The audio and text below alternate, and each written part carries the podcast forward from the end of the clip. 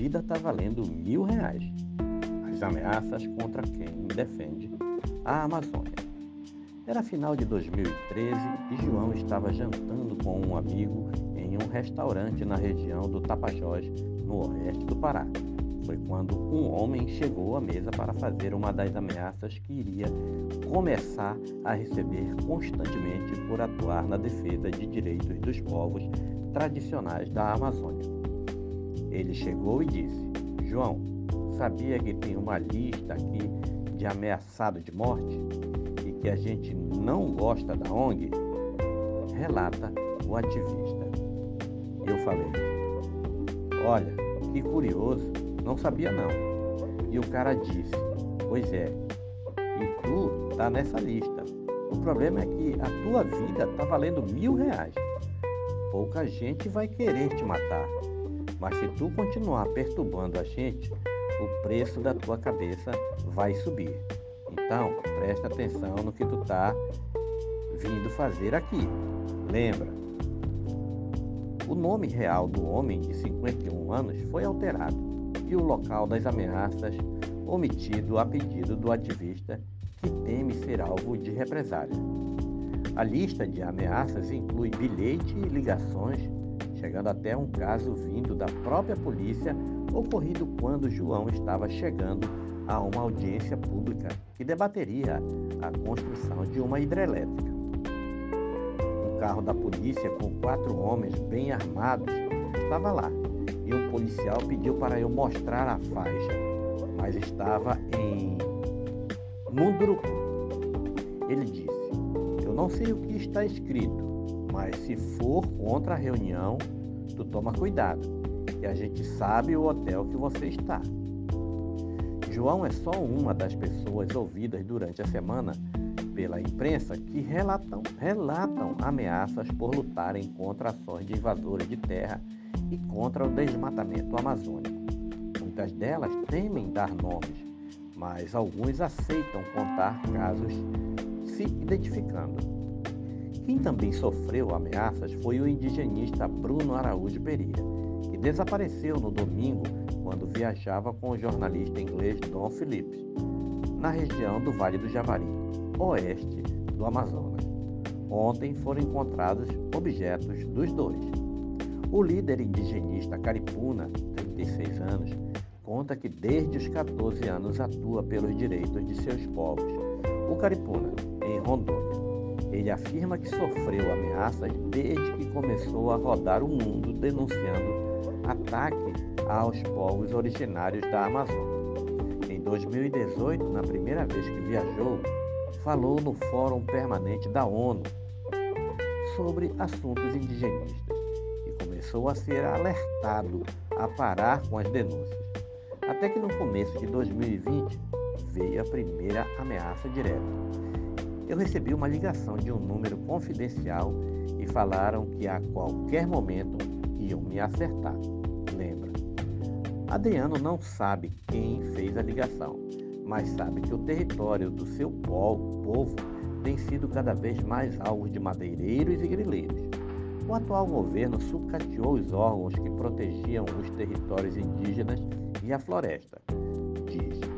Esta semana, o UOL revelou que, quatro, que o quadro de funcionários da FUNAI, a Fundação Nacional do Índio, caiu pela metade no Amazonas. Adriano diz que hoje as ameaças não são apenas a ele. Sempre falam que vão pegar na curva do rio, Jaci Paraná, ou na curva da estrada na volta para a aldeia, alega. Por conta das ameaças, o líder indígena diz que precisou mudar sua vida. Mudei a rotina, mas não posso dizer em que, mas diria que minha vida mudou 75%. Precisamos de um apoio do mundo. Estamos em uma guerra, mas os produtos do Brasil não foram boicotados, como muitos países fizeram com produtos exportados da Rússia. O mundo não voltou seus olhos para os povos indígenas. A imprensa procurou o Ministério da Mulher, da Família e dos Direitos Humanos, que é responsável em dar proteção a pessoas vítimas de ameaças no âmbito federal, mas não recebeu retorno. Outro que vem denunciando ao longo dos anos os ataques aos povos indígenas é o cacique Almir Narayamoga, líder do povo suruí em Rondônia. As ameaças chegam pelas pessoas que vão à aldeia, pelos próprios indígenas. Muitas vezes vêm por comunicados através de mensagens escritas e de voz. Conta. As pessoas que ameaçam esses ativistas não acham que a Amazônia tem um papel importante para todo equilíbrio ambiental, social e econômico, nem político nacional e internacional. São pessoas que querem explorar de forma errada.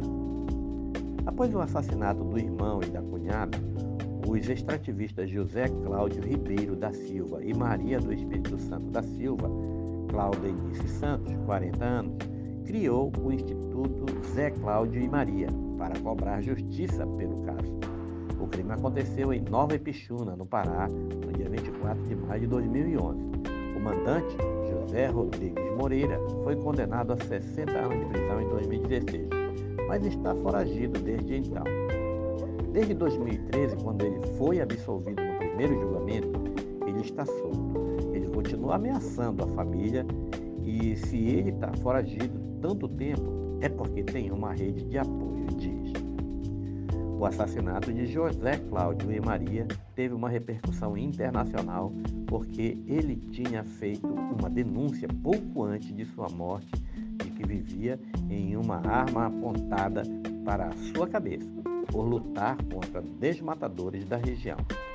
Assim que eles foram mortos, Claudenice diz que a família começou a receber ameaças havia algumas pessoas no assentamento e tinha gente com um interesse em matar eles. Eu fiz denúncia sobre isso, lembra? Entre recados e bilhetes recebidos, uma intimidação em especial a marcou. Foi quando o carro em que estava a filha e uma sobrinha dela foi perseguido por outro veículo.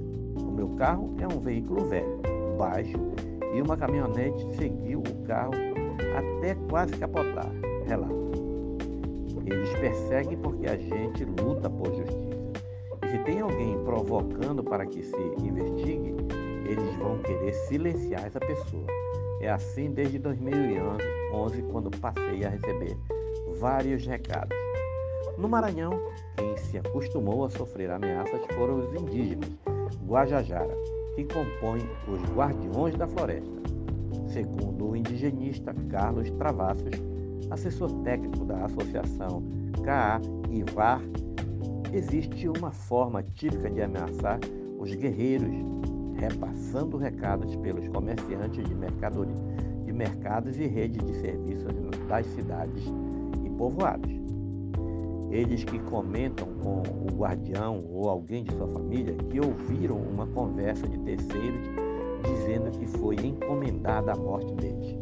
São situações como essa que circulam e muitas vezes têm suas veracidades, relata. No grupo, diz, já foram mortos quatro guardiões. O último deles foi Paulo Paulino Guajajara, em novembro de 2019. São mortes de indígenas Tenhear por questões relacionadas à madeira antes e depois da criação do grupo dos Guardiões da Floresta da Terra Araribóia.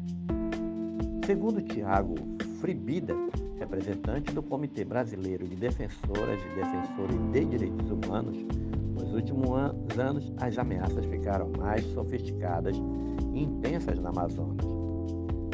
Não falamos mais só da violência tradicional, que continua existindo, mas de novos tipos de violação ou tipos antigos assumindo um novo papel, mais intenso e perverso, diz.